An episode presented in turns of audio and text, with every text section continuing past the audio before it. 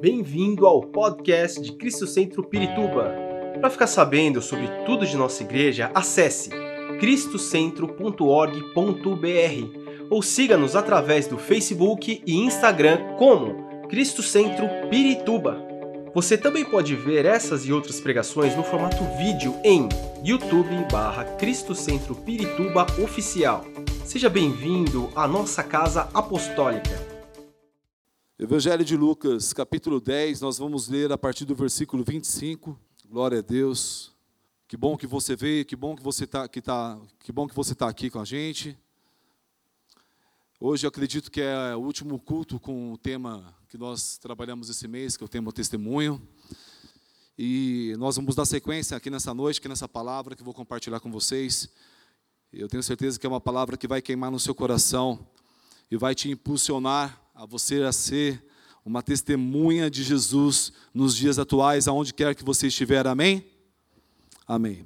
Evangelho de Lucas, então, capítulo 10, versículo 25, a Bíblia diz assim: Certo dia, um especialista da lei se levantou para pôr Jesus à prova com esta pergunta: Mestre, o que preciso fazer para herdar a vida eterna? Jesus respondeu: O que diz a lei de Moisés? Como você a entende? O homem respondeu: Ame o Senhor, seu Deus, de todo o seu coração, de toda a sua alma, de toda a sua força e de toda a sua mente, e ame o seu próximo como a si mesmo. Está correto, disse Jesus. Faça isso e você viverá. O homem, porém, querendo justificar suas ações, perguntou a Jesus: E quem é meu próximo? Jesus respondeu com uma história. Certo homem descia de Jerusalém a Jericó, quando foi atacado por bandidos. Eles lhe tiraram as roupas, o espancaram e o deixaram quase morto à beira da estrada. Por acaso, descia por ali um sacerdote. Quando viu o homem caído, atravessou para o outro lado da estrada. Um levita fazia o mesmo caminho e viu o homem caído, mas também atravessou e passou longe. Então veio um samaritano, e ao ver o homem, teve compaixão dele. Foi até ele, tratou de seus ferimentos com óleo e vinho e os enfaixou. Depois colocou o homem em, sua, em seu jumento e o levou a uma hospedaria, onde cuidou dele.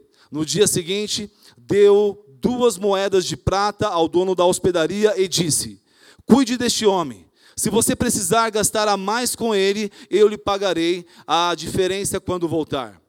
Qual desses três você diria que foi o próximo do homem atacado pelos bandidos? perguntou Jesus. O especialista da lei respondeu: Aquele que teve misericórdia dele. Então Jesus disse: Vá e faça o mesmo. Amém? Quero compartilhar um pouco aqui com vocês em cima dessa passagem, dessa parábola que Jesus conta aqui sobre o bom samaritano, uma passagem tão conhecida, inclusive o bom, o bom samaritano é o nome do projeto, da parte 2 do projeto que nós fazemos aqui com o pessoal da Cracolândia, o pessoal de moradores de rua, que é quando nós trazemos eles aqui para a igreja e são tratados, são recebidos aqui, participam do culto conosco, almoçam, tomam café, trocam de roupa, e através de contato, nós iniciamos então um relacionamento ali com alguns deles, ah, com a finalidade de ver aquela vida transformada, e graças a Deus, para a honra e glória do Senhor Jesus, temos visto vários destes eh, serem alcançados pelo poder do Evangelho de Jesus Cristo. E quando nós lemos essa passagem aqui, que nós acabamos, acabamos de ler, nós aprendemos um pouco sobre testemunho, algo que nós temos falado ao longo desse mês.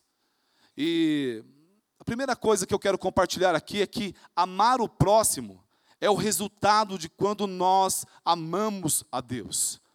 Essa é a grande verdade. É impossível eu amar o próximo se eu não amar a Deus em primeiro lugar. A ordem é: amarás ao Senhor teu Deus de todo o teu coração, de toda a tua alma, de todo o teu entendimento, com todas as suas forças, e então amarás o teu próximo como a ti mesmo. Essa é a ordem que a Bíblia nos coloca.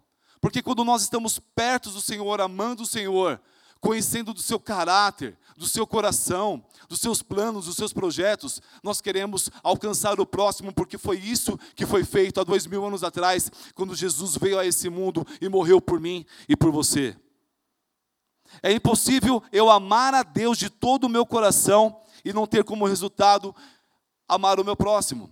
Amar o próximo é o testemunho público que você dá às pessoas, do testemunho secreto que você dá a Deus.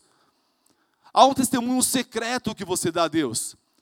Primeiro nós nos relacionamos com o Senhor e o resultado desse relacionamento é eu querer alcançar outras pessoas, é eu querer testemunhar para outras pessoas que sim, que Ele está vivo, que Ele é bom e que a sua bondade dura para sempre. Amar ao próximo é o testemunho público que você dá às pessoas. Lucas 2:52 diz que Jesus, ele crescia em sabedoria, em estatura e no favor de Deus e das pessoas. O próprio Jesus, quando estava crescendo, ele estava ali diante de Deus em primeiro lugar, testemunhando da sua vida e consequentemente diante das pessoas também diante de Deus e das pessoas. Nós vamos aprender aqui que o testemunho público, como resultado do testemunho secreto, esse é o verdadeiro cristianismo. O contrário disso é religiosidade e hipocrisia. Se não tiver uma vida de testemunho diante de Deus, você não vai ter diante dos homens. Sabe, às vezes as pessoas querem viver uma vida de aparência, uma vida religiosa de aparência. Essa própria passagem que nós lemos aqui, nós vemos o sacerdote, nós vemos o levita, duas figuras ali representando a religião daquela época, que não deram nenhuma atenção para aquela pessoa que estava em total necessidade naquele caminho perigoso. Mateus 23, versículo 27 e 28. A Bíblia vai dizer o seguinte: Que aflição os espera, mestre da lei e fariseus, hipócritas, são como túmulos pintados de branco, bonitos por fora, mas cheios de ossos e de toda espécie de impureza por dentro. Por fora parecem justos, mas por dentro seu coração está cheio de hipocrisia e maldade. Em, outros, em outro lugar, Jesus vai dizer: Esse povo me honra com os lábios, mas o coração está longe do Senhor. Esse não é o chamado que Deus tem para mim, esse não é o chamado que Deus tem para você. Talvez você entrou aqui essa noite, eu não sei se você já conhece a Jesus, se você já entregou a sua vida para Jesus, mas deixa eu te dizer uma coisa: aqui nós não seguimos uma religião, aqui nós não queremos ser religiosos, nós queremos amar a Jesus e testemunhar aonde quer que estivermos que Jesus está vivo, que não é uma religião e que sim, que Ele pode transformar as pessoas. Primeiro, a transformação acontece em mim no meu interior, aonde vem um novo nascimento genuíno, onde Deus faz de você uma nova criatura. E então, exteriormente, nós começamos a testemunhar daquele que vive para todo o sempre. Sabe, a parábola do bom samaritano é uma resposta de Jesus à pergunta feita por aquele, por aquele especialista da lei. Sobre o que, que ele perguntou, o que preciso, o que precisa fazer para herdar a vida eterna? Resumindo com a resposta que ele mesmo deu, citando a lei de Deus, é amar a Deus em primeiro lugar e amar ao próximo como a si mesmo. Agora, você pode perguntar para mim, Fabião, então salvação está tá relacionado com boas obras? Eu posso afirmar para você que sim, mas que a salvação sim é pela, é pela graça por meio da fé. É como a Bíblia nos ensina.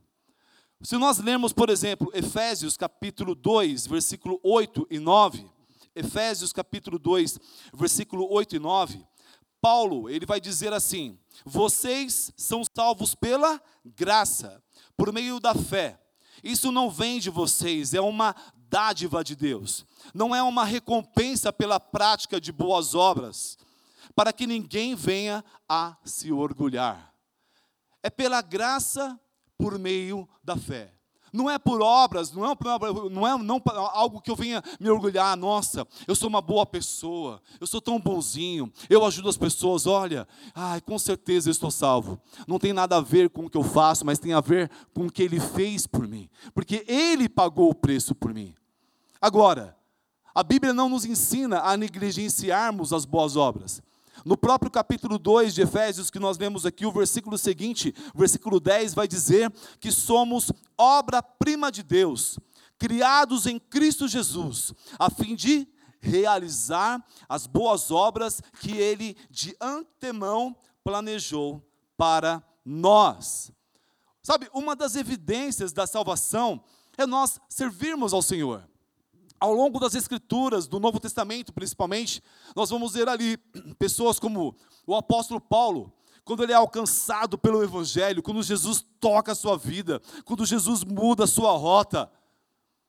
Sabe, uma das primeiras coisas que ele quer fazer é o quê? É dizer às pessoas que Jesus estava vivo de verdade.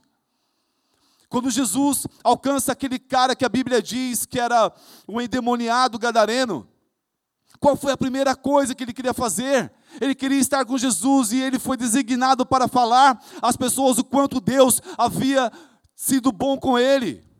A mesma coisa acontece com aquela mulher samaritana. Sabe, uma das dos resultados de quando nós conhecemos a Jesus, uma das evidências é nós queremos falar de Jesus para as pessoas. É nós termos um coração quebrantado, é nós começarmos a olhar as pessoas com os olhos de Deus. Eu lembro quando eu entreguei a minha vida a Jesus e às vezes eu ia correr num parque que tinha ali, e aí eu ia com os folhetinhos de evangelismo e correndo muitas vezes assim, entregando folhetos de evangelismo. Sabe, eu queria falar para as pessoas que eu tinha sido alcançado, que aquilo que eu tinha experimentado era de verdade, que Jesus estava vivo de verdade. O testemunho público é muito mais do que boas obras. Nós precisamos entender isso. Que o testemunho público é nós sermos imitadores de Deus como filhos amados. Efésios capítulo 5, versículo 1 vai dizer: Portanto, como filhos amados de Deus, imitem-no em tudo que fizerem. Esse é o chamado para todo cristão. Imitarmos ao nosso Pai, ao nosso Aba, ao nosso Paizinho querido que está nos céus. Esse é o chamado para mim, esse é o chamado para você. Imitar o seu Pai que te ama, que colocou planos e sonhos na sua vida. O testemunho público, se nós olharmos nas Escrituras, ele se inicia com o batismo nas águas. O que é o batismo nas águas? Talvez você está aqui, você ainda não se batizou nas águas. Meu irmão, minha irmã, deixa eu falar para você uma coisa. O batismo nas águas é nada mais, nada menos do que um testemunho público que você está morrendo para o mundo e você está se levantando para uma nova vida em Deus. A gente, eu, eu citei aqui para vocês o apóstolo Paulo. Quando Paulo ele tem uma experiência com Jesus e ele torna a ver porque ele havia ficado cego, qual foi a primeira coisa que aconteceu? Paulo se batizou. Sabe, o batismo é uma das evidências públicas, do seu testemunho público. É por isso que eu estou dizendo, o testemunho público é muito mais do que boas obras. É claro que aqui a passagem do bom samaritano a gente acaba abordando esse assunto de pregarmos o evangelho, de fazermos boas obras, de ajudarmos as pessoas, os necessitados que estão à beira do nosso caminho. Mas o testemunho, ele começa muito mais lá atrás. Em primeiro lugar, um testemunho público é quando nós descemos as águas dizendo que Jesus é o Senhor da sua vida. Agora, no reino de Deus, meu irmão, não existe a opção de testemunho neutro. Ah, Fabio, eu não dou um bom testemunho, mas eu também não dou um mau testemunho. Meu irmão, não existe isso no reino de Deus. A passagem que nós lemos aqui, que Jesus fala do sacerdote, fala do levita, Jesus não, não diz que o sacerdote e o levita estavam roubando, estava matando, estava mentindo. Não. Simplesmente eles passaram longe daquele, daquela pessoa que estava necessitando de uma ajuda, daquela pessoa que tinha sido roubada, daquela pessoa que estava caída no chão, sem misericórdia e sem compaixão. Eles não deram um bom testemunho e isso foi acarretado como um mau testemunho para eles. É isso que nós aprendemos aqui. E dar, um bom testemunho não é apenas falar de Jesus em toda hora. Ah, eu estou lá no meu serviço, Fabião, e eu falo de Jesus toda hora. Meu irmão, mais do que falar de Jesus toda hora, o mais importante é, Jesus, é as pessoas verem Jesus em sua vida, em suas atitudes, em suas palavras, em seus atos. naquilo que você ouve, naquilo que você assiste, na forma que você fala, na forma que você trata as pessoas, na forma que você cumprimenta as pessoas quando você chega no, no seu trabalho, na sua escola. Será que você ao menos dá um bom dia para o porteiro? Será que ao menos você cumprimenta e deseja uma boa semana para a pessoa? Será que nas coisas simples nós temos testemunhado de Jesus? Que as nossas palavras, elas possam apenas endossar nossas atitudes e não o contrário. Nós devemos dar um bom testemunho no trabalho. Colossenses capítulo 3, versículo 23.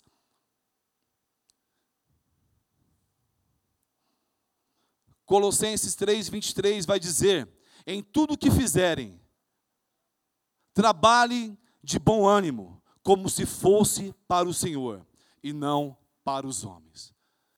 Trabalhem como se fossem para o Senhor. Isso parece uma coisa tão simples, mas muitas pessoas não têm feito. Esses dias eu estava conversando com um amigo e ele falando, não, eu tô, eu vou processar aquela empresa que eu estou trabalhando. Eu falei, mas por que, cara? Não, por causa disso, disso assado. Eu falei, cara, mas deixa eu entender uma coisa. Eu lembro que quando você conseguiu esse emprego, você disse para mim que Deus tinha aberto uma porta para você. Foi Deus que abriu a porta? Ele falou, foi. Eu falei, você vai processar a porta que Deus abriu? Não faz sentido, meu irmão, eu estou confuso aqui. Explica para mim. Às vezes nós agimos assim, irmãos. Ah, Deus abre as portas de um trabalho. Quando eu estou no trabalho, eu já quero processar aquela empresa. Sabe o que você está dizendo para aquele, aquele dono de empresa? Olha, não contrate esses crentes que eles são terríveis. Eles querem processar, eles querem achar pelo em ovo. Eles querem, olha, não, não contrata. Eu já ouvi empresário falando: olha, meu, crente eu não contrato, não, pelo amor de Deus. Irmãos, não quer dizer que eu vou falar de Jesus toda hora no meu emprego. No meu emprego eu vou dar bom testemunho apresentando um bom trabalho, fazendo com, com amor as coisas. Meu irmão, as pessoas vão ver que há algo de, há algo de diferente em vocês. Eu lembro uma vez que eu estava fazendo um serviço na casa de um cliente. E quando eu terminei o serviço, depois de vários dias, e eu fui entregar o serviço, o cliente me chamou e os dois caras que trabalhavam comigo na época, ele falou: Olha, é, vocês entregaram agora o serviço, eu quero falar uma coisa para vocês. E ele falou isso com os olhos vermelhos, assim, com lágrimas nos olhos. Ele falou: Olha, eu não sei explicar, mas eu reparei vocês trabalhando esses dias, e, e esses dois amigos também, é, eles são cristãos. Eu reparei vocês trabalhando, e eu vi que vocês fazem de uma forma diferente, vocês fazem, parece que vocês fazem com amor o trabalho que vocês estão executando. Eu não sei explicar, mas eu vi isso, que vocês fazem com, com amor, com uma dedicação. Sabe, isso aí, nossa, isso tocou em minha vida. E ele, a gente nem falou nada de Jesus ali, não tinha falado nada. E ele falou que isso tinha tocado a vida dele. Será que nós temos sido um, cartas escritas, como diz o apóstolo Paulo? Será que o seu patrão pode olhar para você e falar: puxa, é uma pessoa honesta, é uma pessoa que não mente, é uma pessoa que fala a verdade, é uma pessoa pontual, é uma pessoa que está disposta a fazer hora extras. Hã? Será que nós temos testemunhado de Cristo dessa, nessa linha também de pensamento? Na sua escola? Como você, você tem sido na sua escola? Esses dias eu estava conversando com a minha filha e falando para ela: olha, filha, você tem que estar preparada para na escola, para muitas vezes você ser rejeitada para muitas vezes tirarem um barato da sua cara porque você é crente, porque você não quer ficar com os meninos, porque você. Foi ou não foi, G? Tem que se preparar para isso, irmãos. Ou você vai falar que, ai, ai, é tão bonitinho. Ah, tem que se juntar, né, meu? Pega nada, ir lá, fazer um happy hour com a galera. Em casa, será que você tem tido um testemunho em casa? Com seus pais que não é cristão, você, mulher, com seu marido que talvez não é cristão, ou vice-versa. Olha, 1 Coríntios capítulo 4, versículo 1, Paulo ele diz assim, ó: "Portanto, devemos ser considerados simples servos de Cristo, encarregados de explicar os mistérios de Deus."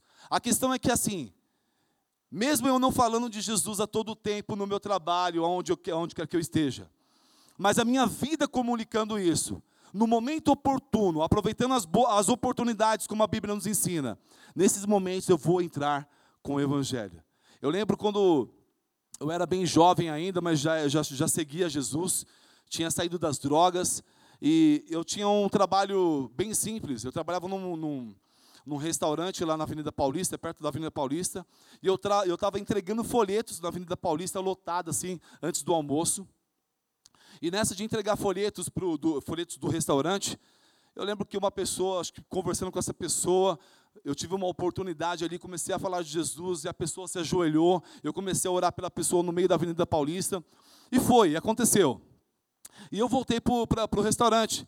Quando eu estava lá no restaurante, o dono do restaurante mandou me chamar lá no escritório dele. Eu fui e ele estava assim, chocado assim. Ele falou: Fabio, cara, eu queria que você orasse por mim. Eu, o quê? Ele, eu queria que você orasse por mim. Eu falei, claro, mas algum motivo específico? Ele falou, eu estava passando pela Avenida Paulista e eu vi a hora que você estava orando por aquele cara de joelhos, cara.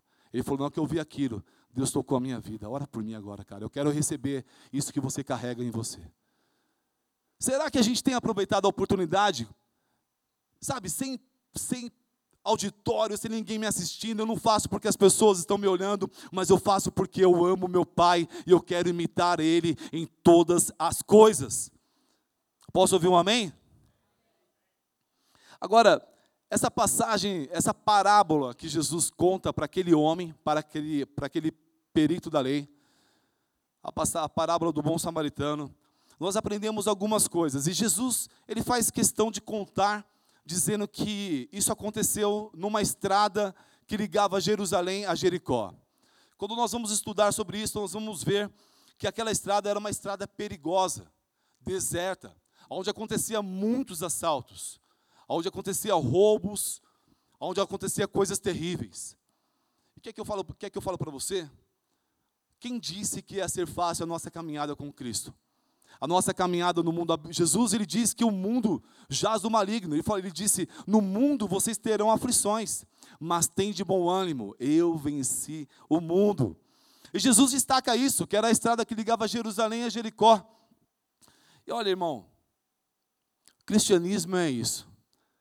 É nós andarmos num lugar de perigo, sim, mas nós confiarmos que aquilo que nós carregamos é muito maior do que aquilo que pode nos afligir. A gente tem falado sobre o testemunho esse mês. E quando nós vamos ver ali no Novo Testamento sobre a palavra testemunho ou testemunha, um dos significados no grego da palavra testemunho, testemunha, é a palavra mártir, que é a palavra que vem do, de mártir, de martírio, de você dar a vida por algo, de você morrer por algo. Quando eu era do mundão, torcedor de um time aí, não vou falar o time porque não foi o time que ganhou hoje. eu era um líder de torcida organizada aqui em São Paulo. E uma das coisas que nós tínhamos entre nós ali, líderes da torcida, é que nós estávamos dispostos a morrer por aquela porcaria daquele time. em conflitos com outras torcidas ou coisas do tipo. Agora você acha que eu estava disposto a morrer por aquela porcaria. E agora andando com Jesus aqui, eu não vou estar disposto, convicto, a se for necessário for morrer por Jesus. Eu já estive no Haiti duas vezes. E no Haiti é um lugar, uma zona de guerra muito perigosa. E as duas vezes que eu fui para lá, nós sempre fizemos planejamento, eu e a minha esposa Patrícia, se caso eu não voltasse, ela ia proceder da mesma forma. Primeiramente, não ia casar de novo. Estou brincando, eu não falei isso para ela. Mas nós fazíamos, nós conversamos sobre como proceder caso acontecesse alguma tragédia comigo e eu não voltasse. A gente tem que ser maduro disso. Estar, precisamos estar conscientes disso. Romanos 8, 36, a Bíblia diz: Como dizem as Escrituras, por causa de ti enfrentamos a morte todos os dias. Somos como ovelhas levadas para o matadouro. Isso é o Evangelho, irmão. Não é o Evangelho, não é essa, esse ursinho bonitinho que muitas vezes as pessoas pintam por aí. Se nós olharmos aqui em Lucas capítulo 10, onde nós lemos os versículos anteriores, Jesus ele envia os seus discípulos de dois em dois para pregarem o evangelho. E sabe o que Jesus fala para eles aqui? Ele diz assim no versículo 3: Eu os envio como cordeiros no meio de lobos. Alguém pode falar: Nossa, Jesus é um inconsequente. Está mandando os discípulos tudo lá no meio de lobo, lá, em lugares perigosos em regiões perigosas, na Cracolândia, no Haiti. Ei, meu irmão, Eles foram com a autoridade do nome de Jesus. Eles foram debaixo do poder do nome de Jesus. Nós cantamos quase agora aqui, poderoso esse nome é, e sim, poderoso esse nome é. Nós precisamos crer que há poder no nome de Jesus, que há poder no sangue de Jesus. Hoje em dia a gente ouve as pessoas falando: nossa, vocês vão ter outro filho neste mundo tão cruel que estamos vivendo. Meu irmão, desculpa, acho que você não conheceu ainda o Deus a quem nós pregamos. Ei, estamos tendo mais um filho, está para chegar, pode chegar até agora. Eu posso interromper esse culto e sair, porque já está no nono mês já. E sabe, meu irmão, eu creio que os meus filhos é bênção do Senhor. Eu creio que os meus filhos vai ser um problema para o diabo. Eu creio que os meus filhos vão ser um problema para Satanás. Sabe, não tenho medo de sisteminha, ideologia, coisa nenhuma, não. Maior é o que está em mim do que aquele que está no mundo. E você precisa crer assim também, meu irmão. Porque o mesmo Deus que eu sirvo é o Deus que você serve, amém? Olha, a gente aprende algumas coisas com esse samaritano da parábola que Jesus conta. A primeira que nós aprendemos vai estar aqui no versículo 30, 33, onde diz: Então veio um samaritano e, ao ver o homem, teve compaixão dele. Aquele sacerdote, aquele levita, eles talvez tinham compromissos e não tiveram compaixão daquele cara. Talvez eles estavam distraídos, embora eles viram e passaram de largo, passaram do outro lado. Mas aquele homem, aquele samaritano, a Bíblia diz que viu e teve compaixão deles, dele. Ei, hey, olha o que a Bíblia diz em Mateus capítulo 9, versículo 35. A Bíblia vai dizer o seguinte, ó. Mateus 9,35, Jesus andava por todas as cidades e todos os povoados da região, ensinando nas sinagogas, anunciando as boas novas do reino e curando todo tipo de enfermidade e doença. Quando viu as multidões, teve compaixão delas, pois estavam confusas e desamparadas como ovelhas sem pastor. Será que tem faltado compaixão na sua vida quando você vê as pessoas necessitadas? Sabe, aqui a gente vê um homem que foi roubado, que teve as suas roupas rasgadas, roubadas, que estava ali ferido no chão. Mas talvez as pessoas que você vai encontrar na sua estrada de Jerusalém a Jericó, na estrada que você frequenta, talvez não vai estar nessa situação exatamente. Talvez serão pessoas que foram roubadas no seu casamento, que foram roubadas na sua emoção, que foram roubadas na sua saúde, que foram roubadas na sua esperança. E sabe quem é que vai trazer esperança para essa pessoa? É você a resposta de Deus. É você o agente de Deus nessa terra, que vai trazer cura, que vai trazer salvação, que vai trazer uma solução para a vida daquela pessoa. Talvez tenha faltado compaixão em nós quando nós vemos a multidão, não tenhamos sentido a compaixão de Jesus. O início do capítulo 10 aqui, Jesus, ele fala o seguinte no versículo 2: Essas foram suas instruções. A colheita é grande, mas os trabalhadores são poucos. Orem ao Senhor da colheita, peçam que ele envie mais trabalhadores para seus campos. Que essa possa ser a nossa oração, Deus, que eu seja um desses trabalhadores ousado, cheio do teu espírito, cheio de compaixão, para anunciar as boas novas a essas pessoas, ó Deus. Segundo ensinamento que nós temos aqui com a vida desse samaritano.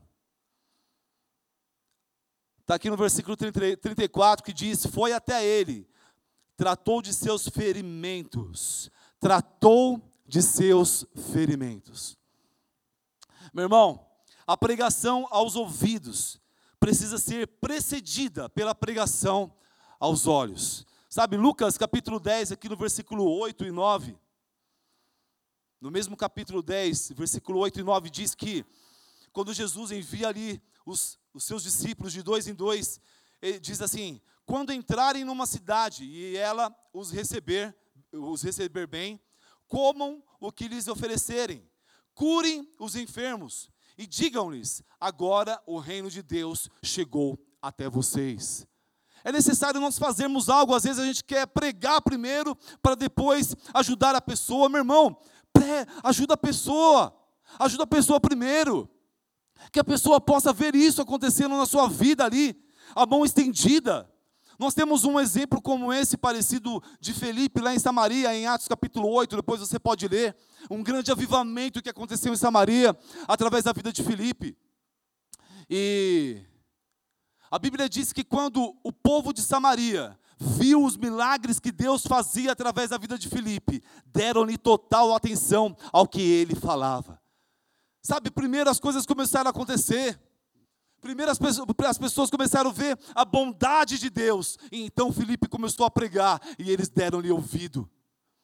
Sabe, quando a gente está fazendo os trabalhos na, na rua, como nós fazemos, que nós vamos com a refeição, com música, com louvor, com abraço, sabe? E aí depois nós pregamos, eles recebem a palavra ali. Por quê? Porque foram acolhidos, foram recebidos, foram abraçados. Meu irmão, às vezes tem alguém no seu serviço, na sua família, que está passando por luta. A gente estava falando esse mês aí sobre a questão de suicídio, depressão. Sabe, pessoas que estão passando por luta e você sabe, meu irmão, às vezes não é a hora de chegar pregando já, mas você falando, olha, é, se precisar de alguma coisa, eu estou por aqui. Eu estou orando pela sua vida. Eu estou orando pela sua vida. Fala isso. Fala isso para a pessoa, eu estou orando pela sua vida. Sabe, às vezes a gente está fazendo evangelismo aí na rua, na Avenida Paulista ou em outros lugares, e a gente tem aqui uma placa que diz abraço grátis. Meu irmão, o que tem de gente que para para dar um abraço ali, não, aí a gente vai e ora pelas pessoas. A humanidade está carente, a humanidade carece da glória de Deus. Mateus capítulo 5, versículo 16, Jesus diz: Da mesma forma, suas boas obras devem brilhar, para que todos as vejam e louvem seu Pai que está no céu. Que as pessoas possam ver realmente a bondade de Deus na sua vida, a graça de Deus se manifestando na sua vida, o amor de Deus, a compaixão, que as pessoas possam olhar para você e falar: Meu, esse cara é cheio da compaixão divina, que coisa é essa? Como se explica isso? O terceiro ensinamento que nós recebemos aqui desse samaritano é que ele levou aquele, aquele, aquele homem que estava caído ali, ele levou ele para uma hospedaria, onde cuidou dele. Pedi para o João, João, João pedi para o João, levou ele para uma hospedaria, onde cuidou dele. Meu irmão, quando a gente fala de, das boas obras, quando nós falamos de dar um testemunho. Dar um testemunho é muito mais do que às vezes a gente falar uma, uma palavra. As pessoas têm que olhar para nós e ver realmente como uma carta escrita. Mas muitas vezes o nosso testemunho vai exigir algo, de, algo a mais de nós, um sacrifício a mais de nós. Doarmos mais o nosso tempo, nos entregarmos mais, talvez mais das nossas finanças, mais de tudo que você puder. A Bíblia diz que aquele homem, ele não passou batido, ele parou, ele ajudou, ele tratou de suas feridas, e diz que ele levou aquele homem para uma hospedaria, onde cuidou dele. Sabe, Tiago capítulo 2, versículo 14. Tiago capítulo 2, versículo 14. A Bíblia vai dizer: De que adianta, meus filhos, dizerem que têm fé, se não a demonstram por meio de suas ações? Acaso esse tipo de fé pode salvar alguém? Pula lá para o versículo 18. Mas alguém pode argumentar: uns têm fé, outros têm obras. Mostre-me sua fé sem obras, e eu, pelas minhas obras, lhe mostrarei minha fé. Você diz crer que há um, um, único Deus. Muito bem, até os demônios creem nisso e tremem de medo. Quanta insensatez! Vocês não entendem que a fé sem as obras é inútil. A fé sem as obras, meu irmão, é inútil. Do que ia adiantar aquele samaritano parar ali na estrada, talvez orar por aquele homem, talvez apenas abraçá-lo, talvez apenas perguntar o seu nome? Não. Aquele homem necessitava sair daquele lugar perigoso onde as coisas poderiam piorar. Aquele samaritano não era um, um, um sem noção, um vagabundo, um desempregado. Era uma pessoa que tinha recursos, por isso ele pagou as despesas daquele homem quando levou ele para a hospedaria. Mas ele doou o seu tempo, ele doou a sua vida, ele investiu do seu dinheiro naquele homem. Mesmo talvez nunca mais vendo aquele homem, ele investiu algo naquele homem, na, naquele, naquela pessoa que estava ferida. Sabe, nesses trabalhos que a gente faz da Cracolândia desde 2015, quantas histórias nós já tivemos? E certa vez, isso antes da pandemia, nós trouxemos um grupo de pessoas. E nesse grupo de pessoas havia uma mulher. E essa mulher, ela, no domingo pela manhã, quando ela estava aqui, ela disse para nós que ela, que ela ela teve um sonho, se é isso que eu me lembro direito, que ela teve um sonho que ela ia morrer, e aí Deus falou para ela ficar em frente a um lugar lá na Cracolândia. E ela estava lá naquele lugar, e exatamente naquele lugar era o lugar onde nós íamos no domingo de manhã para pegar as pessoas. Detalhe, ela não sabia que nós iríamos lá. E quando eu cheguei, ela nos viu, ela entrou na van, nós tínhamos a van naquela época. E aí ela veio para a igreja. Aqui na igreja ela foi acolhida, abraçada, participou do culto. E quando acabou o culto, ela falou: Pastor, não me leva de novo para aquele lugar, não. Por favor, pastor, não deixe eu voltar para lá. E ela estava sem identidade. E na casa de recuperação precisa estar com documento, no mínimo a identidade para entrar. E eu falei, meu Deus, e agora? O que, que eu faço, meu Deus? Aí eu conversei com, com a pastora lá da casa de recuperação. Ela falou, Fabio, não dá para eu, eu deixar ela entrar ela tem que estar com a identidade. Aí o Espírito Santo nos deu uma luz. Por que não pegar aquela mulher, levar para um hotel, uma hospedaria, como bom samaritano, pagar as despesas naquela hospedaria, como bom samaritano? E naquele dia a gente levou aquela mulher para aquele hotel, para um hotel lá em Jundiaí. Ela almoçou com a gente, passou o dia e à noite nós levamos ela para lá. Nós não queríamos que ela ficasse muito tempo uh, sozinha, então levamos ela à noite para o hotel. Foi interessante que aquele dia me veio uma sensação, puxa, velho, é muito da hora essa parada de bom samaritano. Porque a gente chegou no hotel, eu paguei lá o hotel e eu falei pro cara, olha, ela vai ficar aqui de hoje para amanhã, se tiver alguma despesa a mais, quando, eh, nós, quando ela for sair, eu pago para você. Irmãos, é tão delicioso isso, sabe? Aqui no capítulo 10 diz que quando os discípulos voltaram aqui, depois de ter ido, Jesus ter enviado, eles contaram para Jesus: olha, os demônios nos obedecem, curamos enfermos, e a Bíblia diz que Jesus se alegrou no Espírito Santo. É tão maravilhoso isso. E aí nós deixamos aquela mulher lá naquele domingo. Quando foi no, na segunda-feira, ela foi no, no Poupa Tempo lá em Jundiaí tirou a identidade, o protocolo, e aí a minha esposa, a Patrícia, foi com o carro lá, pegou ela e levou ela para casa de recuperação. Passado alguns meses, a gente acompanhando, teve aniversário dela, a gente ia visitar tudo, acompanhando ela. Passado alguns meses, aquela mulher, infelizmente, ela decidiu sair. Eu fui até lá, peguei ela, levei ela na estação de trem e falei: Você tem certeza que você vai fazer isso? Ela falou: Eu tenho certeza que vou fazer isso. Eu falei: Tá bom. Passado mais algum tempo, na verdade, alguns anos, depois que ela saiu, nós não nos vimos mais. Numa sexta-feira, lá na Cracolândia, nós encontramos ela. E aí nós marcamos no domingo dela vir na igreja. E aí nós fomos lá na Cracolândia, pegamos as pessoas, e entre essas pessoas ela veio. Inclusive tem até foto dela aqui no dia que ela veio. Tem duas fotos aí. Essa foto aqui. Essa foto, coloca a outra foto, por favor. Essa foto foi a primeira vez que ela veio, que foi quando ela foi para a casa de recuperação. Aí a outra foto foi quando nós a reencontramos no domingo pela manhã e ela veio. E essa foi a última vez que eu vi ela, foi antes da pandemia ainda. E aí a gente nunca mais se viu, nunca mais nos falamos. E aí, por obra de Deus, alguns dias atrás, eu recebo uma mensagem. Fabião, Aqui é a Vanusca.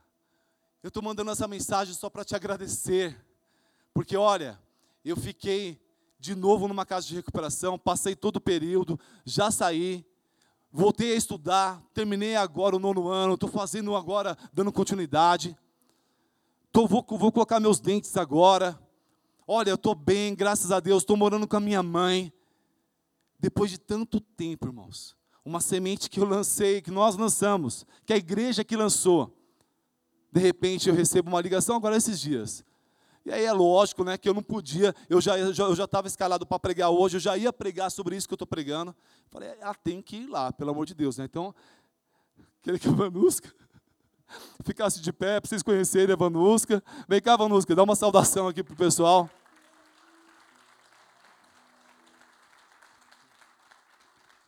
Graça e paz, irmãos. É, é gratificante, né?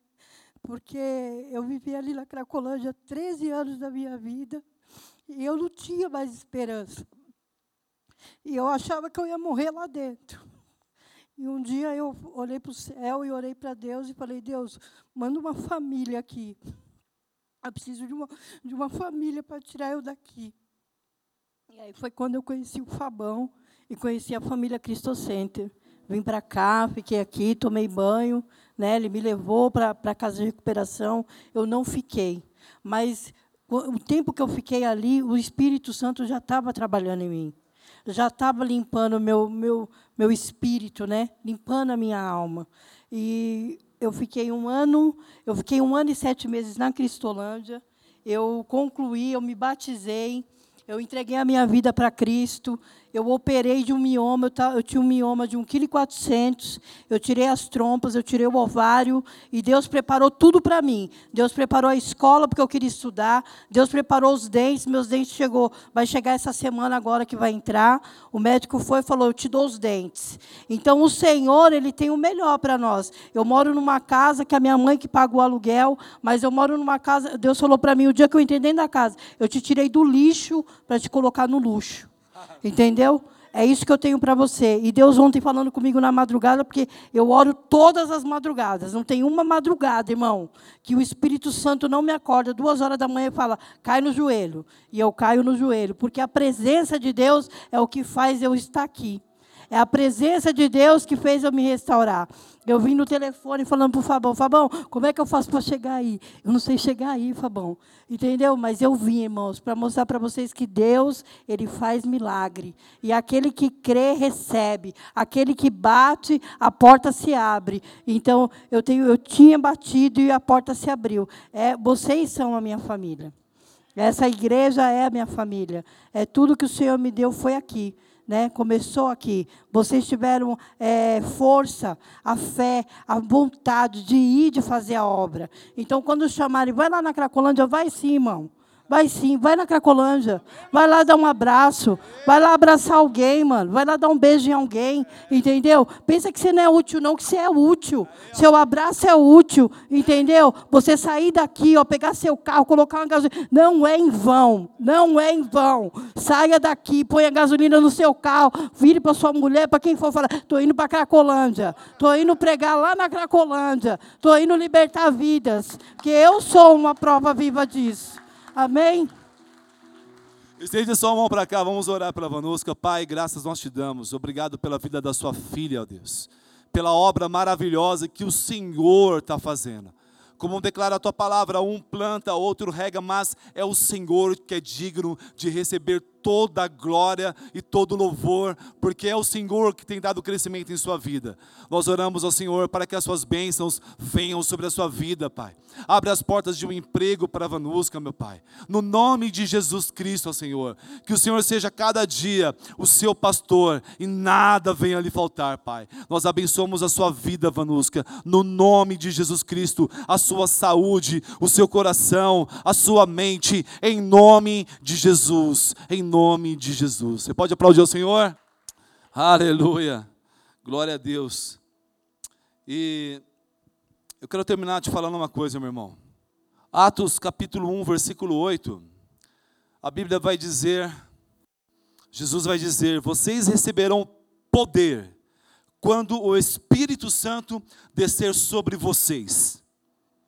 Vocês receberão poder quando o Espírito Santo descer sobre vocês, e serão minhas testemunhas em toda parte, em Jerusalém, em toda a Judéia, em Samaria e nos lugares mais distantes da terra. Quantos aqui querem receber poder para testemunhar? Ficar de pé no seu lugar. Esperamos que esta mensagem tenha te inspirado e sido uma resposta de Deus para sua vida. Quer saber mais sobre Cristo Centro Pirituba? Siga-nos nas redes sociais, no Facebook, Instagram e YouTube.